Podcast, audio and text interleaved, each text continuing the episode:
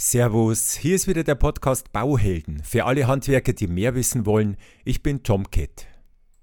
Mein heutiges Thema kommt nicht aus dem Bereich Bauvertragsrecht, sondern aus dem Bereich Verkauf, um genau zu sein eigentlich die Zeit, bevor es ans eigentliche Verkaufen geht. Ich möchte Sie ein bisschen sensibilisieren darauf, wie bereite ich denn so einen Ersttermin vor, wie kann es mir gelingen, damit ich von vornherein gutes Vertrauen zum noch Interessenten und hoffentlich bald Kunden aufbauen kann. Ich wünsche Ihnen viel Spaß beim Zuhören und würde sagen, auf geht's, packen wir's. Herzlich willkommen zum Bauhelden Podcast. Der Podcast für alle Handwerker hier gibt's alles Wichtige zum Bauvertragsrecht und wie Sie das Ganze in die Praxis umsetzen. Und jetzt viel Spaß beim Zuhören.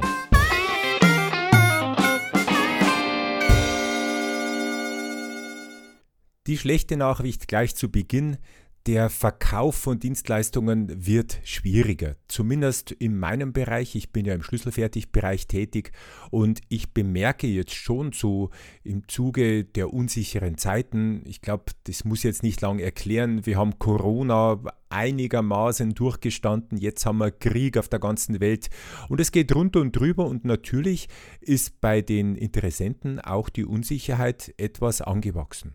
Da stellt man sich die Frage, habe ich denn nächstes Jahr meinen Job noch? Kann ich meine Verdienstmöglichkeiten so beibehalten? Zu allem Überfluss steigen jetzt auch noch die Zinsen. Und Sie sehen schon schlechte Nachrichten überall, wo man noch hinschauen mag. Die gute Nachricht, es wird weiter gebaut werden. Die Leute müssen trotzdem irgendwo noch wohnen und gute Verkäufer verkaufen auch in schlechten Zeiten ihre Leistungen. Und darum möchte ich heute ein bisschen auf das Thema Verkauf eingehen. Und zwar geht es mir darum, wie schaffe ich es denn, einen optimalen Ersttermin mit einem Interessenten zu gestalten. Da stellt sich natürlich zunächst einmal die Frage, wie komme ich denn überhaupt an Interessenten? Da hat sicher jedes Unternehmen eine eigene Strategie. Bei uns zum Beispiel ist ein ganz großer Punkt, dass wir eben ein Musterhaus in Poing bei München betreiben und da kommen mehr oder weniger automatisch Bauinteressierte zu uns zur Haustür rein. Andere machen Telefonakquise, wiederum andere sind im Internet sehr aktiv oder starten Vorträge, Zeitungsanzeigen. Es gibt ja vielerlei Möglichkeiten. Der ideale Interessent wäre natürlich der, der auf Empfehlung kommt von jemandem, der schon mal unser Kunde war und natürlich bestenfalls mit uns auch sehr zufrieden war. Aber die Neukundenakquise soll jetzt heute nicht mein Thema sein, da kommt vielleicht später nochmal eine eigene Sendung dazu. Mir geht es jetzt darum, wie bereite ich denn so einen Termin überhaupt vor? Wie schaffe ich es denn, dass der mir auch vertraut? Und zu diesem Vertrauensaufbau, da gibt es in der Literatur, gerade bei den Psychologen, einiges zu finden. Eine Kernaussage ist, dass Leute mir sympathisch sind, die mir auf irgendeine Art ähnlich sind.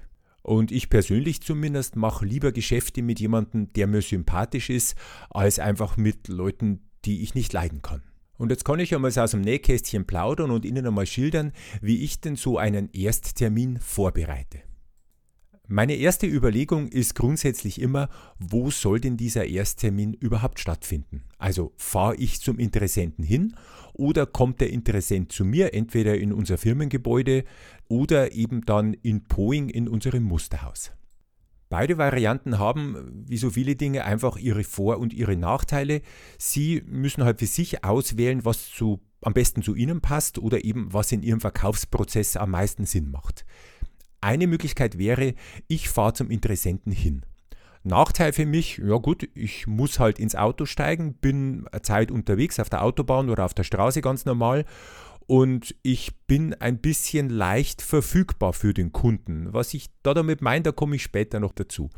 Der Vorteil ist aber, ich komme natürlich jetzt in den Privatbereich eines Interessenten und kann mir hier schon ein paar Schlüsse ziehen, wie denn dieser Mensch gestrickt ist. Also hat er Hobbys? Sehe ich irgendwo ein Musikinstrument? Sehe ich eine Angel an der Wand? Oder vielleicht Fotos, mit denen ich Rückschlüsse ziehen kann?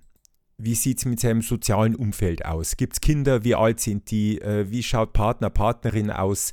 Wie gehen die miteinander um? Also ist es jemand, wo ich sage, okay, der ist mir sympathisch und mit dem wird es vielleicht auch später, wenn er dann einmal Kunde geworden ist, gut laufen oder muss man vielleicht von vornherein schon ein bisschen in Hab-Acht-Stellung gehen? Auch das kann man natürlich aus dem Umfeld, das man so sieht, gut erkennen. Ein weiterer Vorteil ist in meiner Meinung nach, dass der Kunde jetzt Heimvorteil hat. Das heißt also, er fühlt sich sicherer und vielleicht ist er nicht ganz so reserviert, wie wenn er eben in eine fremde Umgebung kommt, wie jetzt unser Musterhaus oder ein fremdes Büro, in dem er vorher noch nicht gewesen ist.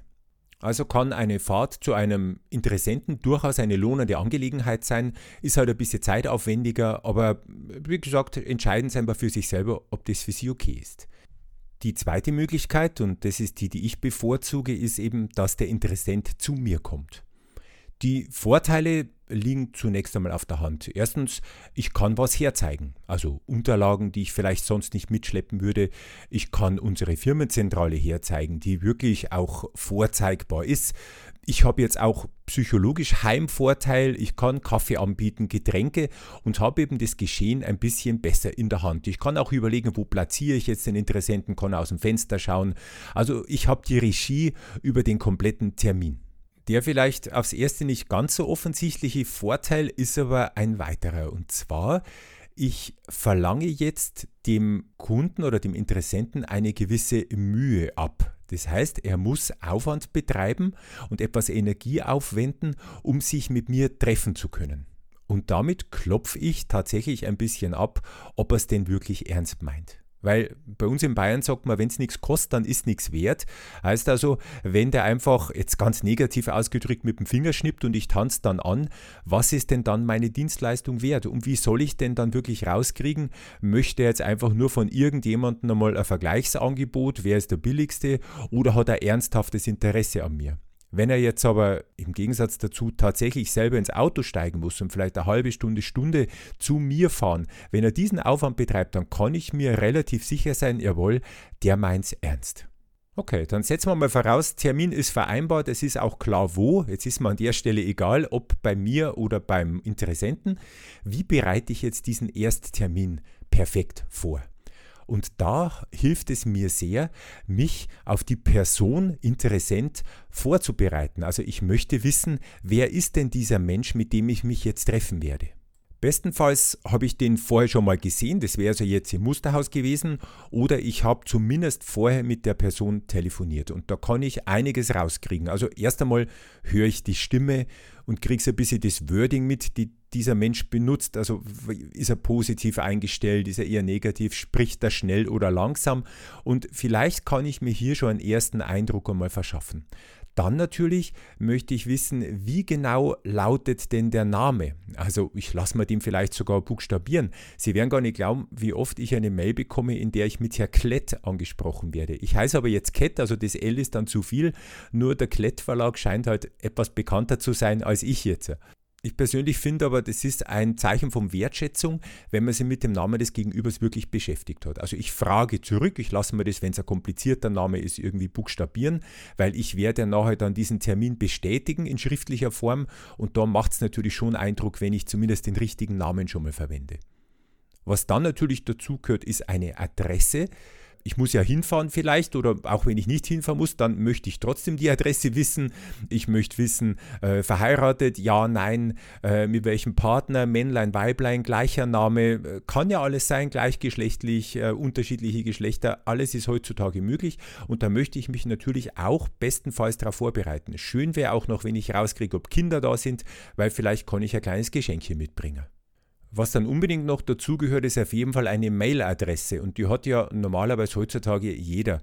Und was hier besonders schön ist, wenn es denn vielleicht eine Firmen-Mailadresse ist, wenn also nach dem Ad der Server kommt und das ist dann oft eben eine Firmenbezeichnung, dann weiß ich, jawohl, das ist diese Adresse von, von der Arbeit dieser Person.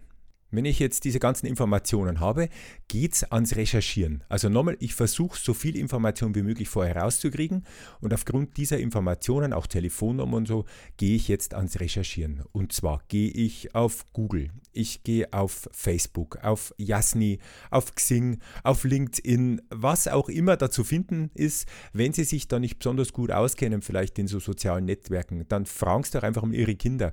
Wenn es Jugendliche sind oder sehr junge Jugendliche, glauben Sie mal, die werden mehr finden als Sie und die kennen wahrscheinlich auch mehr Seiten, als Sie jemals für möglich gehalten hätten.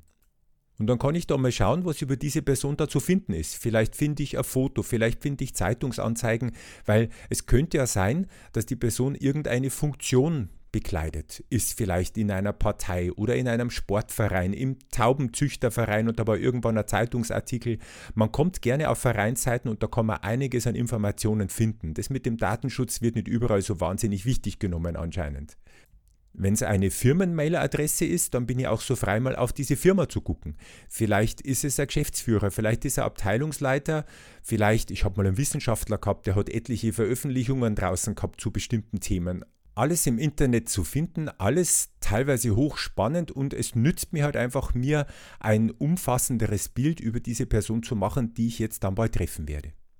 Jetzt ist natürlich Ihre berechtigte Frage, ja Gott, was habe ich denn da jetzt davon? Was bringt mir das? Meine Einstellung dazu ist halt, es geht hier wirklich um Geschäfte, die ja im, im Hunderttausender-Bereich der Umsätze sich bewegen und ich möchte auf gar keinen Fall so einen Termin dem Zufall überlassen.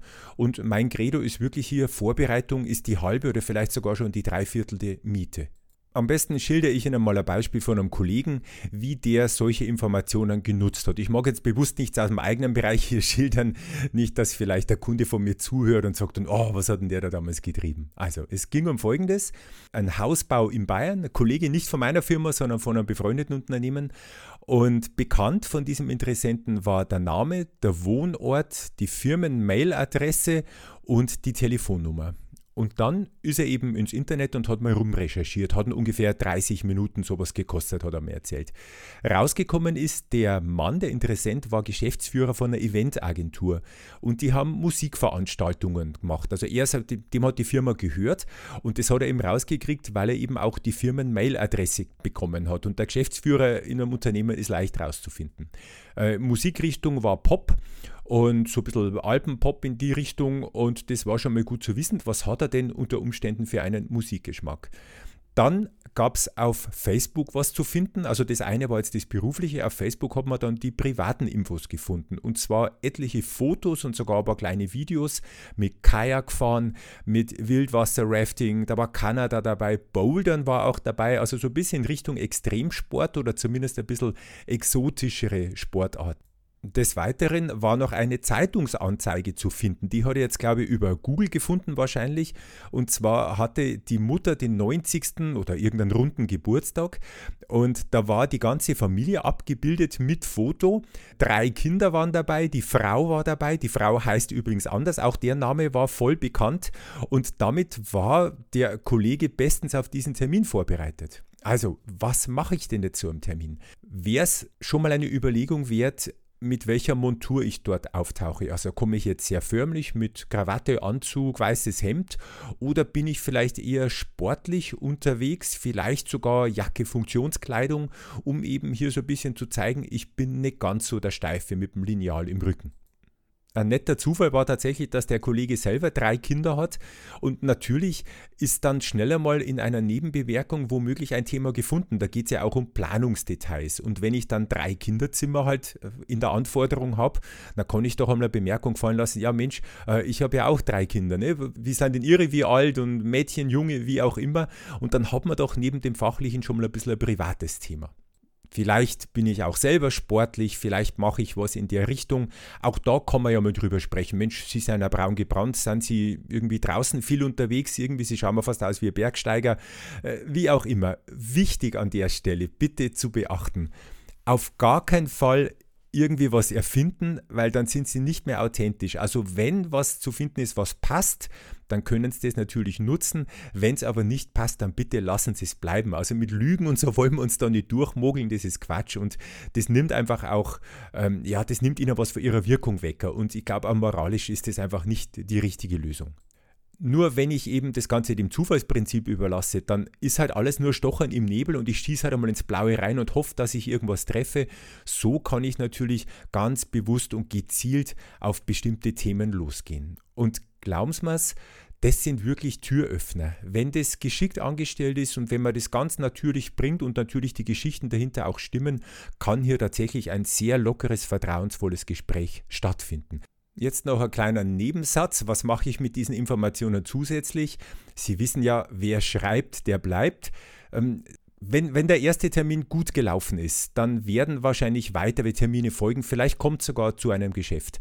Wäre es nicht schön, wenn ich dann diese Informationen mir irgendwo aufschreiben würde? Vielleicht in einem CRM-Programm, also Customer Relation Management oder eben ganz normal in Excel oder Word, wie auch immer Sie das Ganze archivieren möchten, weil vielleicht können Sie auch private Informationen später noch brauchen. Da geht es um ein kleines Geburtstagspräsent, vielleicht zu Weihnachten das Richtige schicken, ähm, ein Podcast, auf den ich mal den Kunden aufmerksam machen kann oder eben auch später bei der Hausübergabe, wenn wir schon durch sind, dass ich das richtige Präsent mit dabei habe. Natürlich gibt es jetzt immer wieder Menschen, die dann hier einwenden, ja sag mal, ist das nicht einfach nur miese Manipulation? Ziehst du nicht irgendwie hier einen Interessenten über den Tisch mit deinen komischen Techniken hier?